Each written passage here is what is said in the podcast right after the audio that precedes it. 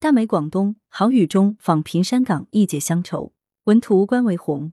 参加连江市文联组织的以九州江文学寄走向我们的小康生活作品创作为主题的采风活动，我与二十多名作家与摄影家代表驱车来到连江市高桥镇平山岗村。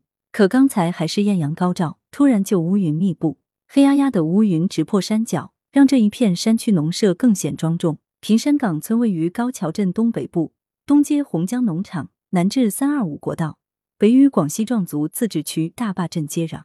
村里以种植水稻、花生、甘蔗、红橙、香蕉等作物为主，尤其以红橙生产为该村特色农业。全村共种植红橙五百多亩。雨稍放晴，我们驱车来到三层金黄的乐谷巷文化楼门前，撑着雨伞，兴致勃勃地漫步在村道上。文化楼前是一片空旷低洼的黄土地，未挖好的二三个水塘分布其中，错落有致。塘边路基是崭新的泥土，各种机器及杂件摆在开阔的地面。由此可想象，我们到来前，那是一派热火朝天的景象。天晴了，整洁宽敞的水泥路在眼前延伸，一座泥墙瓦顶、具有岭南民居特色的瓦屋横在村中央。一左一右的村道将四周崭新高大的楼房与陈旧的瓦屋切割开来，可谓泾渭分明。